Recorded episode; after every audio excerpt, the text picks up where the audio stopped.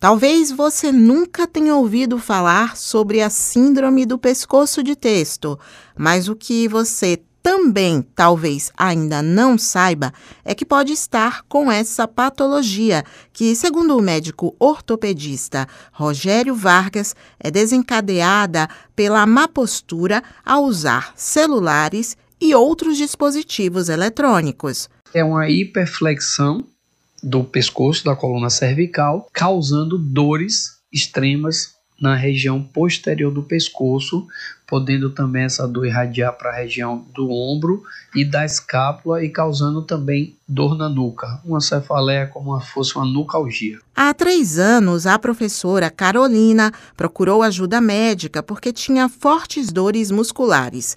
Ela não imaginava que estava com a síndrome. De lá para cá, para ter uma boa qualidade de vida, precisa alinhar tratamento e novos hábitos. Saindo daqui, eu saio outra pessoa, muito aliviada, a dor passa. Então, é um tratamento que eu faço. Da minha parte, eu ponho um esforço da minha parte e também venho toda semana, há três anos. Ainda não há estudos que indiquem o número real de pessoas atingidas por esta nova síndrome.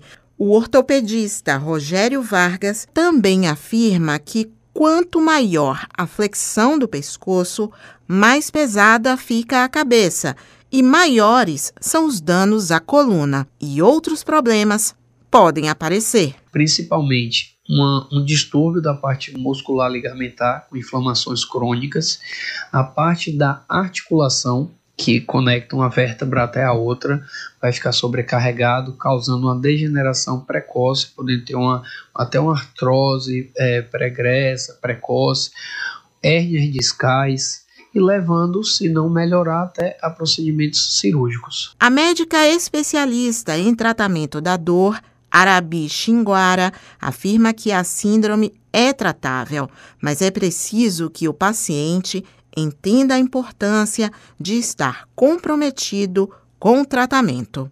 Se o paciente não tiver uma mudança de atitude, não tiver uma é, mudança de números de ódios no telefone, eu não posso dizer que é curável.